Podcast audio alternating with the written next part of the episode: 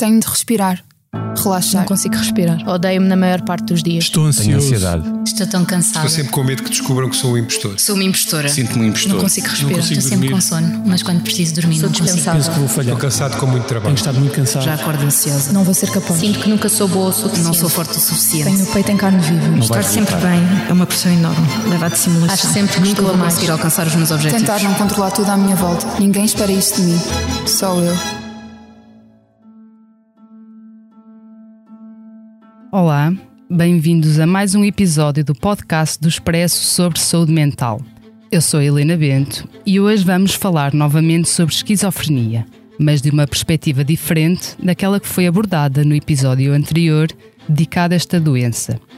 Vamos falar sobre recuperação, reabilitação e integração na sociedade. Vamos tentar perceber quais são as principais necessidades das pessoas com esquizofrenia e quais as respostas que estão efetivamente ao seu alcance, seja após um internamento, seja ao longo da vida. Comigo tenho o Joaquim Gago, psiquiatra coordenador de programas da Unidade de Saúde Mental do Eiras, do Centro Hospitalar de Lisboa Ocidental, membro da Coordenação Nacional das Políticas de Saúde Mental e professor de Psiquiatria na Nova Medical School, em Lisboa. É igualmente meu convidado o Pedro, que tem 55 anos e teve o primeiro surto psicótico aos 23. Foi internado e diagnosticado com uma doença psicótica do espectro da esquizofrenia. Mas a sua vida continuou. Aceitou a medicação, trabalhou como desenhador técnico na construção civil, que foi a área em que, que se formou, e teve outros empregos. Juntou dinheiro e comprou uma casa. Ainda hoje é muito ativo e participa em vários projetos. Pedro não é o nome verdadeiro do nosso convidado, mas ele pediu para não ser identificado, portanto, vamos usar este nome. Muito obrigado aos dois por terem aceitado este convite. Obrigado.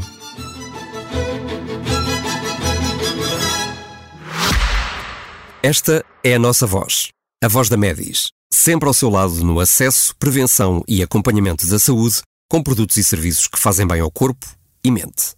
A cobertura de saúde mental, com psicólogos e psiquiatras online, e as ferramentas necessárias para um melhor conhecimento e acompanhamento da sua saúde mental estão disponíveis para todos os clientes. Saiba mais em medis.pt. Que voz é esta? É a voz de quem está e estará sempre ao seu lado. A Medis. Pedro, aos 23 anos teve o seu primeiro surto psicótico, que foi desencadeado, entre outros fatores, por uma série de traumas, como a morte dos seus pais quando era adolescente. Foi-lhe diagnosticada uma doença psicótica do espectro da esquizofrenia e neste momento seria importante também perceber um bocadinho eh, a sua história e, e a evolução da doença. Como é que tudo isto começou? Bom, eu comecei por, eh, por estudar no estrangeiro. Tive, tive num projeto de intercâmbio cultural na Holanda, nos Países Baixos, e isolei-me um pouco du- durante esse tempo. E depois voltei e, e entrei para a Faculdade de Belas Artes e também me isolei um pouco, não, não tinha muitos amigos e, e, e morava sozinho já na altura, porque já, já tinha a minha própria casa alugada e de repente comecei com muitas insónias, muita ansiedade e, e comecei com sensações que, que não eram reais, mas que de alguma maneira acalmavam um pouco a ansiedade que eu sentia e a, e a pressão que eu sentia para, para, ir, para ir longe nos estudos. Bom, eu comecei por sentir eh, que, que entrava em contacto com outras, com outras mentes, com outras cabeças, com outros corpos e, e que tinha a sensação que, que lia os pensamentos das outras pessoas. Eu estava e ninguém assistiu a isso porque eu estava sozinho numa casa, por acaso em Alfama, e mesmo assim eu percebi que havia qualquer coisa errada comigo e fui, e, e, e fui à urgência do, do Hospital São José e comecei aí o tratamento. Porque estava com, com as tais, os delírios, as, As alucinações. sim. De sentir outros corpos na minha cabeça, de. eh, E era muito agradável no meu caso, mas mesmo assim perturbava-me porque havia muita negatividade, como se fosse uma coisa diabólica eh, ali eh, que eu estava a sentir e não devia. Eh, foi, foi mais ou menos assim que começou. E depois foi então às urgências e Fui à urgência aconteceu? de- do Hospital São José, penso que me deram uma injeção de Aldol, que é um antipsicótico, e, e os sintomas passaram, e, e depois passaram, não fiquei internado na altura, passaram uma credencial para ir ao Hospital Miguel Bombarda. Eu na altura não admiti que, que era um doente, uma pessoa com doença psiquiátrica, pensei que fosse só buscar pedi, na altura dava-me jeito de comprimidos para dormir que, eu precisava, porque, como não disse, estava há muito tempo se- sem dormir bem. E, e depois começou o meu tratamento. Foi inicialmente não, não, não admitiram que era uma doença assim tão grave, pensavam que eram. O meu psiquiatra, na altura, eh, achou que era uma, uma simples perturbação da personalidade, que é uma doença ligeira. E, e eu não, não acreditei muito nele porque, porque sentia que os sintomas eram muito fortes, as sensações alteradas eram fortíssimas, sentir outros corpos ou ah, ler os pensamentos, e ao mesmo tempo eu eu eu estava melhor porque as alucinações pararam com, com a medicação antipsicótica e, e continuei a minha vida. Na altura ninguém me disse que, que eu me ia reformar por invalidez ou toda a gente me falava em trabalhar e eu continuei a trabalhar como desenhador técnico. Na altura, na altura estava em Belas Artes e saí, saí do, do curso e fui tirar um curso de desenhador técnico de construção civil em Alcoitão e, e fi- foi daí que começou a minha carreira eh, como, como desenhador técnico. Tive muitas dificuldades, fui muitas vezes despedido porque ou chegava atrasado por, por causa da medicação para dormir ou, ou, não- ou faltava porque estava muito em baixo. Mas foi uma, mesmo assim eu insisti e consegui fazer uma carreira, pelo menos durante 10 anos, como desenhador técnico. Apesar de, de- dessa, nessa primeira ida às urgências, pois não, não foi internado, mas viria a ser internado duas vezes depois disso. Sim. Pode explicar-nos um bocadinho melhor esta, esta questão dos internamentos? Bom, eu na altura morava nos Anjos e certo dias ia fazer a barba assim e não me reconhecia ao espelho, Ah, não, não sabia quem era, parecia uma coisa, parecia um animal, uma coisa assim, e decidi ir à urgência do, do hospital do Hospital Miguel Bombarda. Eles internaram, mas foi um internamento curto de, de uns 15 dias, uma semana. Mas continuando com a minha carreira como desenhador, aconteceu-me também fi- estar num- num- numa empresa com salários em atraso e a situação revol- revoltou-me tanto que eu parei a medicação, embora soubesse que precisava dela. Por outro lado, havia o lado compensatório das alucinações serem agradáveis e parei a medicação e, e, e, e, e, e voltou tudo ao, ao, ao, ao drama que é, que é as alucinações, não, não conseguia trabalhar, eh, escrevia coisas nos projetos de engenharia sobre mim e, e, e- e tá- a, minha casa ficou um caos. e foi, foi o descalabro. Desta vez eu descompensei por, por volta de dois meses, tive alucinações por volta de dois meses e, e tudo ruiu. Desta vez foi, foi a pior, o pior internamento. Mas eu novamente peguei em mim e fui à urgência do Hospital Miguel Bombardo e desta vez fiquei internado um, um mês e, e eu jurei para mim próprio que nunca mais me acontecia, nunca mais parava a medicação e nunca mais era internado porque odiei aquilo, sentia-me numa prisão, o ambiente era pesadíssimo, tinha que tomar a medicação que, que era obrigado, não, não, não sabia o que é que me estavam a- a- a- a dar para a medicação e, e saí, ainda não estava muito bem, mas voltei logo, logo a trabalhar e continuei assim, com, com, como desenhador. E- Porque sempre teve uma, uma consciência muito forte de que estava doente, ou seja, apesar Sim, de tudo, conseguia perceber-se do aparecimento dos sintomas e, Sim, e da necessidade sentido. de procurar ajuda. Em algum sentido crítico, que, é, que, que é- não é assim muito vulgar, mas por acaso eu tinha que aquilo não era normal, que, que eu já sabia que era doente, embora fosse difícil de resistir, porque era muito agradável, era um- mas eh, voltei a ser desenhadora e, e, e um dia estava num, num bom emprego numa empresa espanhola e começaram-me a chamar é o que dá de trabalhar com malucos, é, lá está um maluco, e eu disse: Não, espera lá, isto não é assim, isto é assédio moral.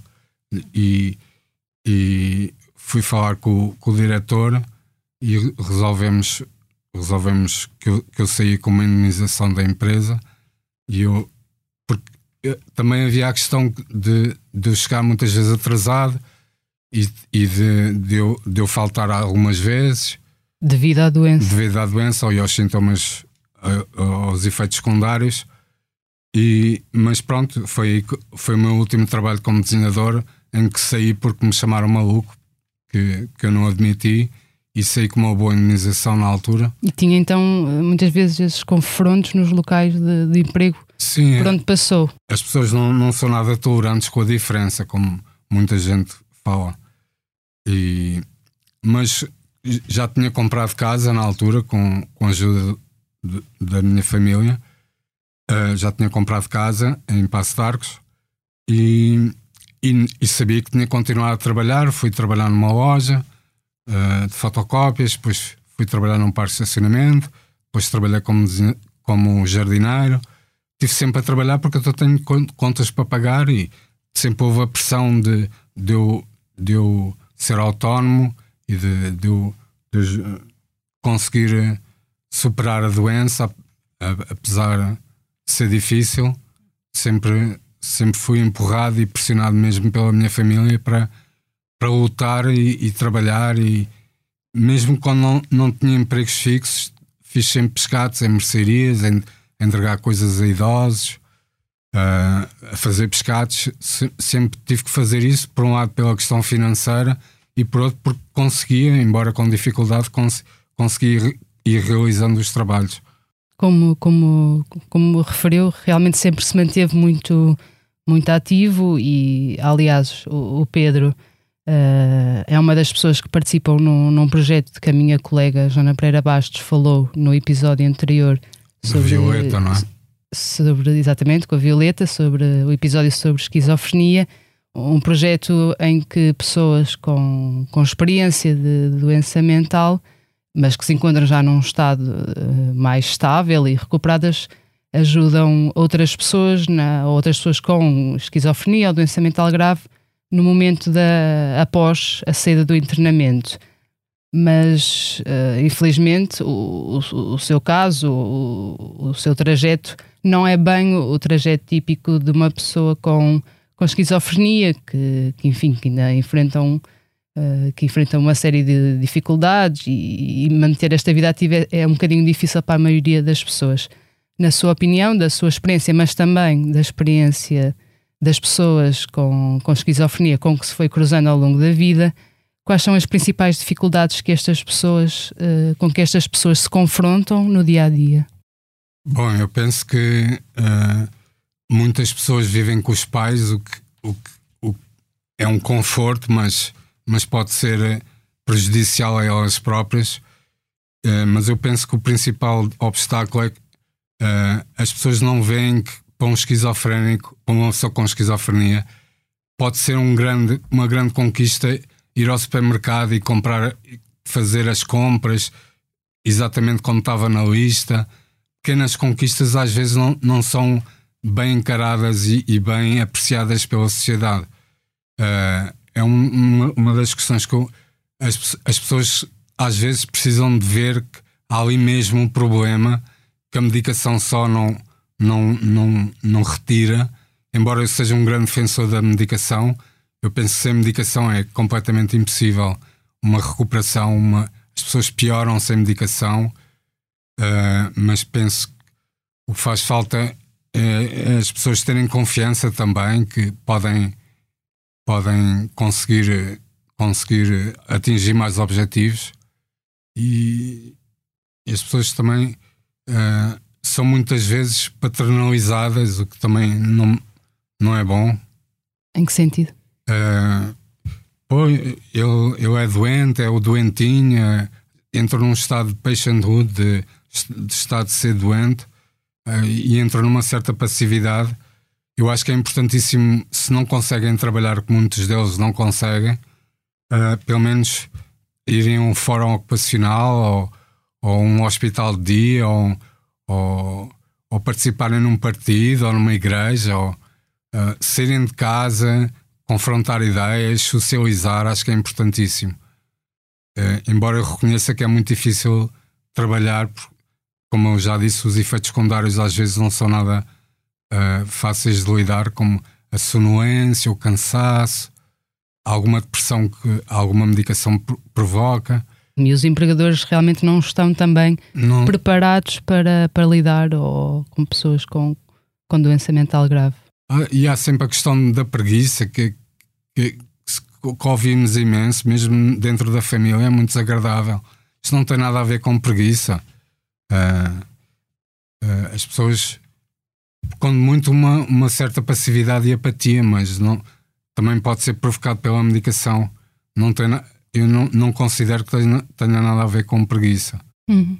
Doutor Joaquim Gago, a recuperação e a reabilitação das pessoas com, com esquizofrenia ou outra doença mental grave tornaram-se áreas prioritárias ali mais ou menos a partir da década de 70 do, do século XX, quando alguns movimentos formados por pessoas com doença mental grave começaram a, a exigir ter os mesmos direitos e, e, deveres das restantes pessoas e também a ser incluídas na, na sociedade.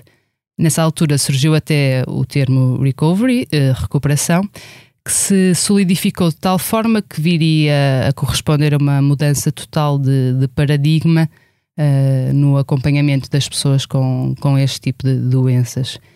Poderia falar-nos um pouco mais sobre este conceito, explicando em que é que ele se traduz na prática e, e quais as diferenças também em relação ao, ao, paradigma anterior, em que, como sabemos, as pessoas com doença mental grave viviam muito afastadas da sociedade. Uhum. Muito bem.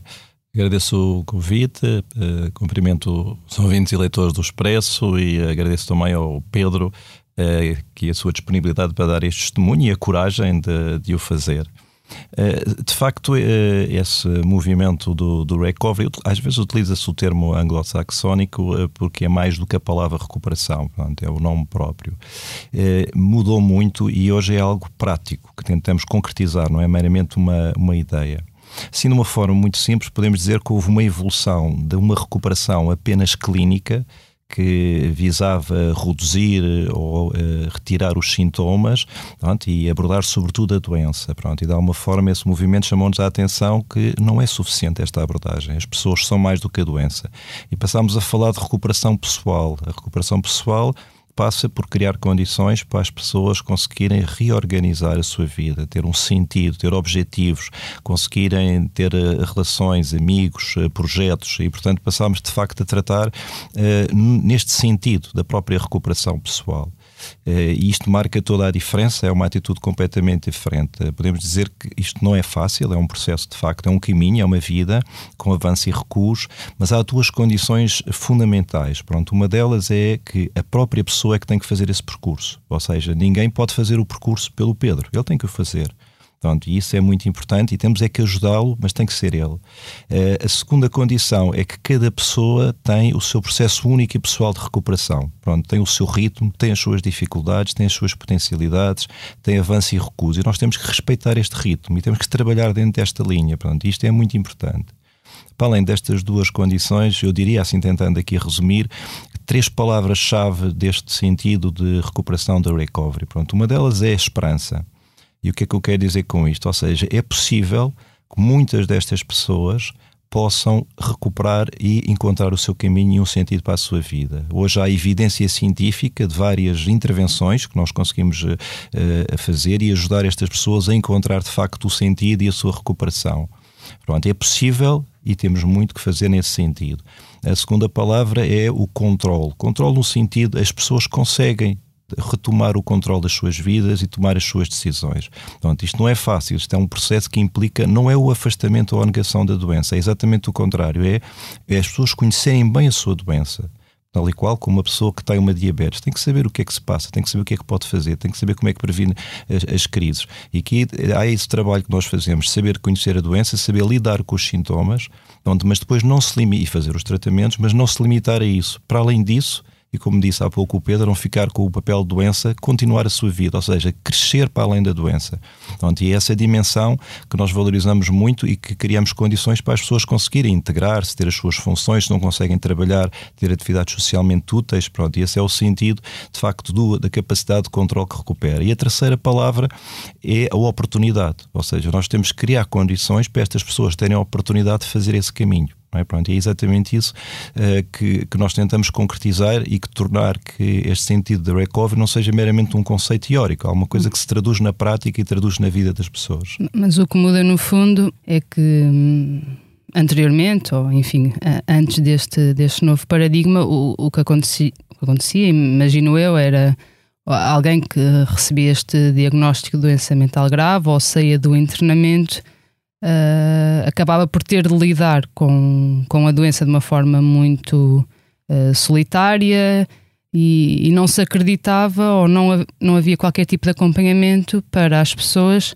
após o diagnóstico e após o, o, o internamento. Não, não havia propriamente esta ideia de que estas pessoas ainda, ainda devem fazer parte da sociedade. E possivelmente o que aconteceria? As pessoas acabavam por ficar em casa, uh, vivendo de uma forma muito, muito fechada. O que muda então é, é acreditar-se, é esta crença de que, que a pessoa deve ser reabilitada, deve ser recuperada e que a doença mental grave não é uma condenação, no fundo é isto. Claro, é, é exatamente isso. Portanto, começa pela atitude e depois temos as respostas e as intervenções.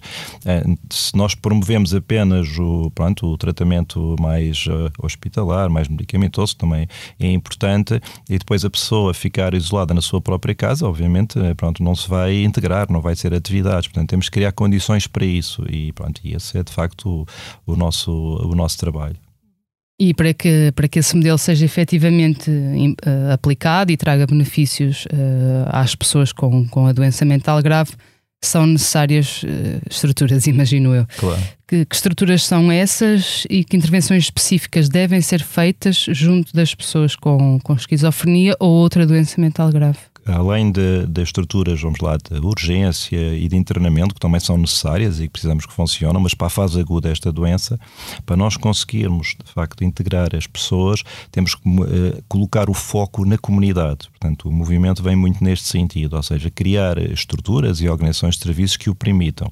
É por isso que, que hoje é boa prática, pronto, a nível mundial, preconizado pela Organização Mundial da Saúde, se desenvolvem as equipas comunitárias de saúde mental. São, são equipas que estão mais próximas do sítio onde as pessoas vivem, são multidisciplinares, têm psiquiatras, psicólogos, assistentes sociais, enfermeiros, eh, terapeutas ocupacionais, pronto, e técnicos Portanto, é uma equipa que presta várias respostas, pronto, e consegue trabalhar com a pessoa com a doença, trabalhar com a família, em algumas circunstâncias ir à casa dessas pessoas e também trabalhar na comunidade para obter respostas. Portanto, isso é muito importante.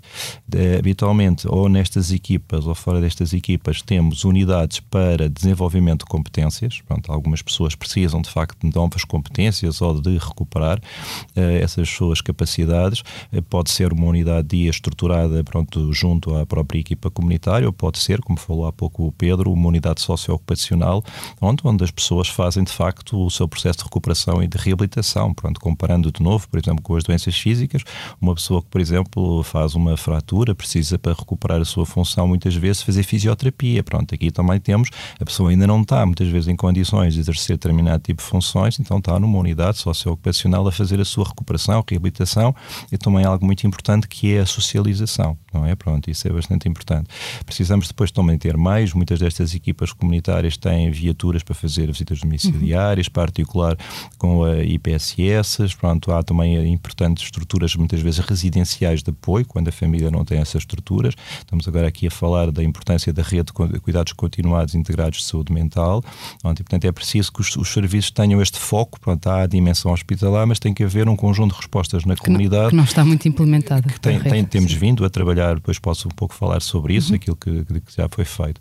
Depois, em relação às intervenções, o que é que se tem que fazer? Pronto, com base nestas estruturas, pronto, há de facto as consultas de, dos vários grupos profissionais, a dimensão psicológica, a psicoterapia, pronto, o caso do Pedro tem, também apoio da, da psicologia, uh, a psicoeducação, é importante as pessoas perceberem, terem literacia, perceberem o que é que se passa com elas. Pronto, e há grupos nós desenvolvemos, pronto, há, um, por exemplo, um grupo muito interessante, metacognitiva, em que se trabalha muito a, a, consciência da doença e a forma das pessoas pensar, pronto, que o caso também do Pedro também participou nesses vários grupos. Às vezes as pessoas têm dificuldade na relação com os outros e, e temos, por exemplo, o treino de aptidões sociais, pronto, em que melhora as competências das pessoas nas suas relações. Às vezes têm dificuldades cognitivas e temos grupos eh, para estimular, de estimulação e de remediação cognitiva. Então, temos depois uma área muito importante que é a intervenção familiar. Estas famílias também têm que ter participar em grupos, ser apoiadas, saber o que é que podem fazer. Porque e, é uma doença que também tem impacto e na, na, família, na família. É muito, muito grande.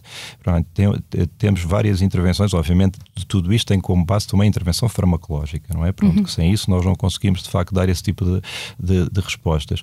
Eh, e to, todas estas intervenções que são, estão estruturadas, estão organizadas, eh, permitem que de facto as pessoas consigam de, de recuperar e encontrar de facto um caminho, pronto, adaptado, obviamente, à, à, às, sua, às, suas dificuldades, mas muito também às suas uh, potencialidades. E, portanto, temos que eh, ter, dentro destas equipas comunitárias, há também uma figura muito importante que é o terapeuta de referência, habitualmente é um, tem um psiquiatra e depois tem um dos outros eh, profissionais de saúde que tem um acompanhamento muito individualizado, pronto, conhece bem a família, conhece bem a pessoa com, com o problema de saúde mental, estabelece um plano de intervenção para essa pessoa, pronto, que pronto, e estimula de facto o desenvolvimento desta autonomia, ou seja, precisamos de um conjunto de estruturas e depois precisamos de um conjunto de intervenções e pessoas que tenham preparação e competência para, para pôr estas intervenções. E se isso for de facto posto em prática, conseguimos marcar a diferença na vida destas pessoas. Eh, se me permitem, vou só aqui abrir um, um parênteses para falarmos um bocadinho da,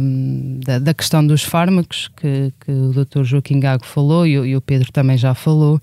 Uh, como aqui foi referido, eles são realmente muito importantes para o controle do, dos sintomas na esquizofrenia, mas também há algumas limitações, porque há doentes que têm de, de experimentar um, dois, três ou, ou quatro fármacos uh, diferentes para até chegarem àquele fármaco que, que realmente resulta e que é o fármaco certo para aquela pessoa. E, e além disso, também, segundo me explicaram há, há uns tempos, Uh, estes fármacos acabam por ser mais eficazes no, nos sintomas positivos, pois o Dr. Joaquim Gago poderá explicar isto, mas uh, nos sintomas positivos, como as alucinações e os delírios, e menos eficazes nos sintomas ditos negativos, como o isolamento social, a apatia, a falta de iniciativa e as alterações cognitivas. Uh, Dr. Joaquim, qual é a, a sua opinião sobre isto? É mesmo assim? Claro, só aqui há alguns pontos uh, para clarificar. A, a medicação antipsicótica é fundamental para todo este trabalho, primeiro ponto. O segundo é assim: os medicamentos têm evoluído e têm evoluído até dentro desta perspectiva, que é há uns, há uns anos atrás os medicamentos eram mais sedativos, ou seja, faziam com que as pessoas ficassem, entre aspas, mais lentificadas, e hoje a medicação evoluiu muito para medicações mais ativas, que estimulam mais e que melhoram também a funcionalidade das pessoas.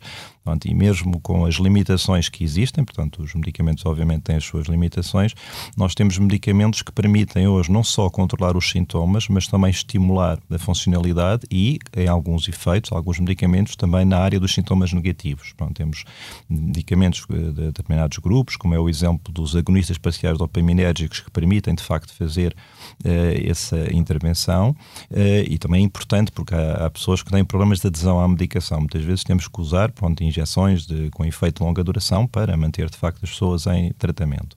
Claro que há limitações, pronto, como noutras áreas da medicina, a maior parte dos medicamentos nunca são 100% eficazes. Nós aqui nos antipsicóticos temos respostas da ordem de 70%, 80%, pronto, e há depois aqui de facto outro tipo de intervenções. Eh, por último, salientar que para completar estas uh, limitações de, de, dos medicamentos, temos que criar outras intervenções. Por exemplo, em relação aos, aos sintomas negativos. Uh, se as pessoas participarem em atividades uh, psicológicas, sociais, um conjunto de intervenções que eu já falei, ontem é muito provável que consigam, de alguma forma, melhorar um pouco em relação a estes sintomas mais de isolamento social, de apatia, de falta de iniciativa, de falta de satisfação, ou mesmo na parte cognitiva. Pronto, há estudos e há evidência científica que algumas destas intervenções, pronto, obviamente também com as suas limitações, conseguem melhorar muito destes sintomas negativos. Ou seja, se juntarmos aqui várias intervenções, vamos conseguir maximizar os resultados pronto, e contribuir para, de facto, este caminho de recuperação que se consiga fazer. Uhum. não clarificamos e acho que se calhar é importante. Porquê é que se utiliza esta designação de sintomas negativos e positivos? Penso que poderá ficar esta dúvida entre os ouvintes. Claro, claro. Portanto, assim, de uma forma muito simples, podemos dizer que os sintomas positivos são sintomas que vão mais dentro da linha da perturbação da relação com a realidade, não é? Pronto, que o João há pouco falou, por exemplo, das alucinações, pronto, as pessoas poderem, por exemplo, ouvir vozes, pronto, ou sentirem que hum, terem esta percepção alterada, pronto, ou terem pensamentos, eh, por exemplo, medos, eh, ideias de, de perseguição, pronto. Habitualmente os sintomas positivos, de uma forma muito simples, são mais estes sintomas. Mas dos sintomas mais difíceis de tratar neste das patologias de, do espectro da esquizofrenia muitas vezes são sintomas negativos, ou seja, esta retirada muitas vezes social, este isolamento, eh, esta dificuldade de criar opções, de, ter iniciativa, de ter satisfação naquilo que se faz. Eh, para nós, neste momento, o grande desafio não é tanto controlar os sintomas positivos, continua a ser muito importante, mas é sobretudo intervir nesta área dos sintomas negativos e das alterações cognitivas. Pronto, porque é aí que se pode marcar a diferença e contribuir para as pessoas funcionarem. E, e, mais uma vez, aquilo que nós sabemos é que o ser humano desenvolve sobretudo na relação com os outros. De modo que se nós tivermos uma pessoa em casa isolada, seguramente que vai ter mais sintomas negativos do que se tivermos uma pessoa aí, por exemplo, uma unidade socioocupacional, onde todos os dias está com outras pessoas, onde cria amigos, onde cria projetos, atividades, lazer, pronto, e aí obviamente vai contrariar esses sintomas. Pedro, também gostaria de ouvir a sua opinião sobre este assunto. Teve, hum, ao longo deste, destes anos todos, teve alguma teve algum tipo de dificuldades em chegar à medicação certa ou, ou em lidar com os efeitos secundários, como já aqui falou, ou, ou, pelo contrário, correu sempre tudo bem? Eu, por acaso, concordo com o Dr. Joaquim Gago. A medicação melhorou imenso. Eu comecei por, por tomar Aldol, um antipsicótico chamado Aldoperidol, é? e, e passei, fui dos primeiros a, a tomar risperidona quando, quando entrou em Portugal. Ainda não, nem sequer era comparticipado. Os meus irmãos ajudaram, ajudavam-me a comprar o, o, a, a, os medicamentos e melhorei imenso em relação ao, ao primeiro antipsicótico. Uh, eu podia estar num antipsicótico de última geração, mas como eu, como eu sou um pouco, um pouco ansioso e tenho dificuldades em dormir, decidimos manter o, a risperidona porque no conjunto é o, é o que me faz melhor. Portanto, estou bastante satisfeito com, os antipsicóticos. E em relação aos efeitos Os secundários? efeitos secundários, bom, acho que já falei que uh, a pessoa identifica um pouco, fica mais parada, uh, e, mas por outro lado dorme melhor. Isso para mim é bastante bom. E, e fica com, com um pouco. Tem, às vezes tenho a sensação que a minha, alguns sintomas depressivos vêm do, do, do, antipsicótico, não tenho a certeza, mas também se pode combater isso com, com outro medicamento com medicamento para atacar os efeitos secundários. Portanto, acho que. Portanto, realmente é importante é a, medicação. a, medicação. e não a interromper, sobretudo. Sim, claro, claro. Só acrescentar Sim, ainda claro. em relação à medicação. As respostas são muito individuais, não é? Pronto, a medicação com uma pessoa pode não correr bem com outra. E, e nós temos que, de facto, por isso é que se fala muitas vezes, fazer dois, três medicamentos até acertar. Nós temos que ter aqui um trabalho colaborativo com a pessoa que estamos a tentar ajudar para tentar descobrir qual é a melhor resposta. Ou seja, de acordo com o estado da arte, temos este, estes medicamentos. Então, ajude-nos lá, em vez de haver quase uma oposição em relação à medicação, ou seja, vamos lá ajudar aquilo que a medicina permite para encontrar dentro destas respostas aquela que é melhor para si. Pronto, e vamos e dê-nos o feedback, os efeitos secundários. Às vezes, algumas pessoas têm um certo receio de dizer ao, ao médico, há estes efeitos. Pronto, e temos que pôr as pessoas à vontade e encontrar qual é a melhor solução. Ou seja, é preciso fazer aqui um trabalho para descobrir qual é a uhum. melhor medicação. E isso existe, de facto, uma, uma colaboração, não só entre a equipa de saúde mental, mas também a pessoa que está a tentar recuperar. Uhum.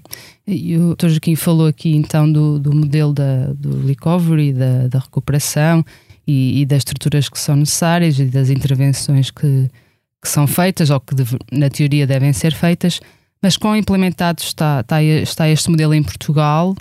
Uh, que respostas existem e quais é que falta a implementar?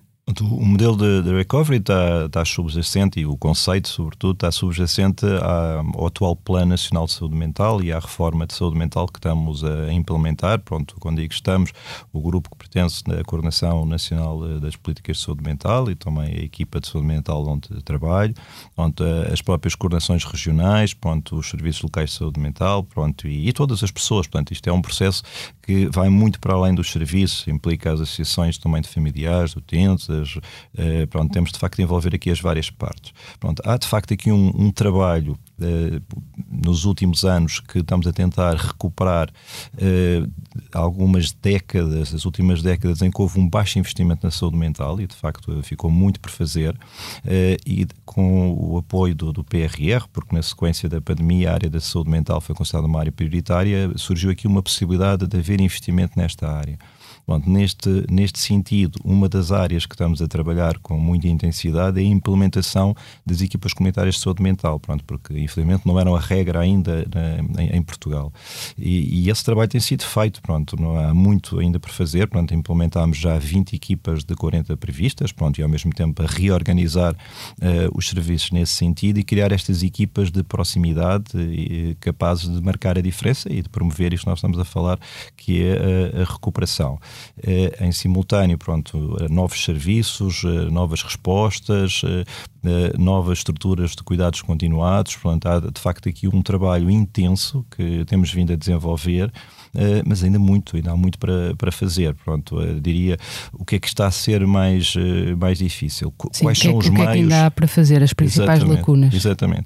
O, o trabalho na, na área da saúde mental passa muito pelos recursos humanos, não é? Pronto, eh, nós não temos tanta tecnologia, temos alguma, bastante, como outras especialidades médicas, mas precisamos de profissionais, profissionais com formação, portanto, um dos nossos investimentos é, de facto, dar formação às pessoas para serem capazes, de facto, de fazer as intervenções que há pouco acabámos de falar, eh, e a disponibilidade de recursos humanos para as novas equipas comunitárias. Pronto, há, de facto, pronto, esta eh, possibilidade, esta oportunidade de, do, do, financiamento pronto, do BRR, e não só, obviamente, também do, do orçamento Orçamento do Estado para criar estas novas equipas, mas há dificuldade muitas vezes de se conseguir eh, contratar os recursos humanos. Portanto, uma das dificuldades que estamos a ter é que seja possível, pronto, haver a autorização, haver a, a, possibilidade eh, de contratarmos em tempo útil. Portanto, há aqui de facto aqui um, um mas plano. Mas que barreiras é que existem a essa contratação? Porque é que ela é difícil? Eh, habitualmente, pronto, tem a ver com os tempos que demoram muitas vezes no setor público a contratação de recursos humanos. Não é? Nós temos um, um plano Uh, temos também as metas do PRR, pronto, que são muito estritas e temos que as executar num tempo, diria, muito rápido e rigoroso. e às vezes surgem aqui problemas na contratação dos recursos humanos, pronto, que passam pelas articulações entre, entre os vários ministérios, as autorizações, pronto, não só na área da saúde, mas também na área das finanças. Diria que esse talvez seja o principal problema, que é, nós temos de facto aqui a possibilidade, há de facto aqui investimento, mas tem que haver maior facilitação na contratação dos recursos humanos. Pronto, e depois tem que haver o, a mobilização de facto de todas as pessoas para fazermos este, este trabalho. Pronto, aqui o que eu, as duas mensagens que eu gostava aqui de passar é assim: é possível marcarmos a diferença no tratamento destas pessoas e não só, na área da saúde mental vai muito para além disto, onde temos de facto aqui muito trabalho para fazer. Uh, isto implica, não é uma, algo que se resolva só pronto, com uma decisão ou com um plano, uh, tem que ser de facto um, um trabalho conjunto, pronto, é por isso que nós estamos a envolver desenvolver pronto, as coordenações não só nacionais, regionais e a trabalhar com os profissionais. E, e também gostava aqui de, de dar um, um, elogio pronto, grande a todos os profissionais que trabalham nesta área. É um trabalho difícil, às vezes eh, com muita intensidade, pronto, e as equipas eh, têm de facto dificuldades no terreno, têm que ser mais apoiadas, eh, mas não posso de facto deixar de elogiar todos os profissionais que trabalham de facto com as pessoas com problemas de saúde mental graves e menos graves e que fazem disto de facto o seu dia a dia e de facto o seu, o seu propósito e que também não posso deixar de, de elogiar. E terminar aqui de facto com esta mensagem de, das duas palavras que deixei escolher há bocado, que é a esperança, porque é possível, e a oportunidade, porque temos mais para isso. Portanto, temos é que concretizar e permitir de facto dar as respostas eh, pronto, para pessoas como aqui o Pedro, que é um exemplo de, de, de coragem e de, de, um bom caminho de recuperação. Sim, eu ia precisamente passar agora para o Pedro, porque realmente à luz daquilo que foi aqui falado, Uh, é um caso exemplar no sentido em que é, conseguiu conquistar a sua autonomia, apesar da, da doença, e, e, está realmente, é uma pessoa muito ativa e, e, e está integrado na, na sociedade. Uh, Pedro, que diferença é que faz na vida de uma pessoa com esquizofrenia uh, o, o, procurar manter-se ativo, participar em atividades na, na comunidade, ser, in, ser integrado nestas estruturas de saúde e, e receber o apoio que é necessário em todas as áreas da vida? Bem, eu gostaria de saudar bastante os, os psicólogos que me ajudaram bastante ao longo deste percurso. E, e eu acho que é muito importante manter-se ativo porque nós somos seres sociais, como muita gente diz, uh, e, e combate-se muito, muitas ideias erradas e, e a falar é que a gente se entende, penso eu. E, e também recebe-se recebe muitas outras pessoas e pode-se pode -se tornar um objetivo de, das pessoas de ajudar, de, de, de ter um papel ativo com os vizinhos, conhecer pessoas, uh, não estar tão isolado, que é bastante triste. Eu, eu penso que isso é bastante importante. Uhum, porque realmente, uh, ou seja, não, não, só para, não só para o Pedro e, a, e as pessoas que têm, que têm doença mental grave, mas também para a sociedade em si, porque realmente, como referiu há um bocadinho, ainda há muito estigma, certo? Sim, ainda há muito estigma.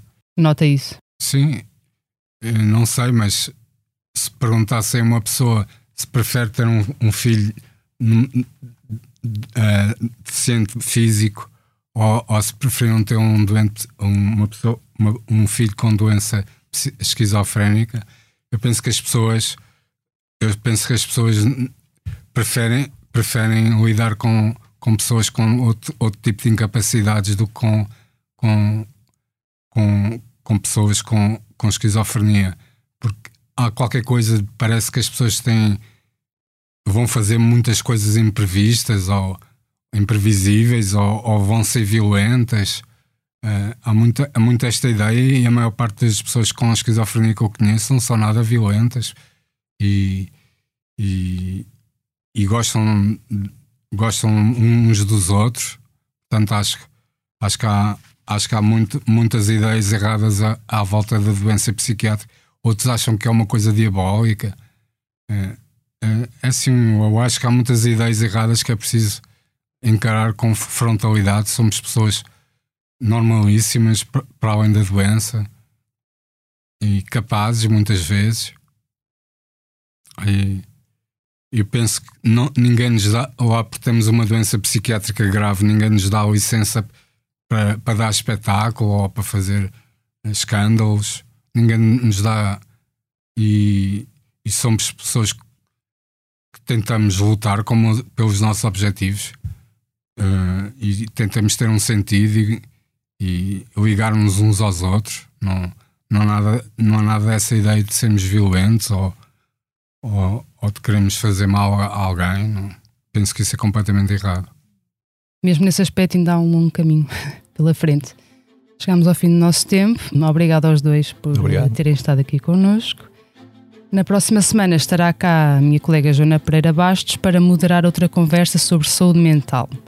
Este episódio contou com a sonoplastia de Salomé Rita. O podcast Que Voz é Esta tem consultoria científica do professor José Miguel Caldas de Almeida e está disponível em expresso.pt e em todas as plataformas de podcast. Até para a semana.